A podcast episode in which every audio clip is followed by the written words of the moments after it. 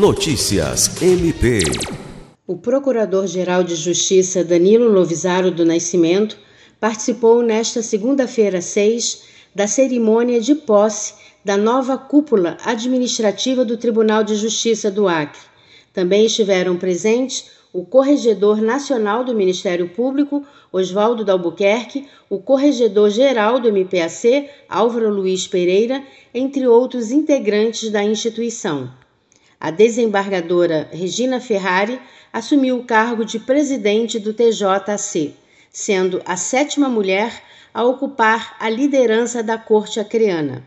A nova administração terá ainda os desembargadores Luiz Camolês como vice-presidente, Samuel Evangelista como corregedor-geral da Justiça e Elcio Mendes como diretor da Escola do Poder Judiciário.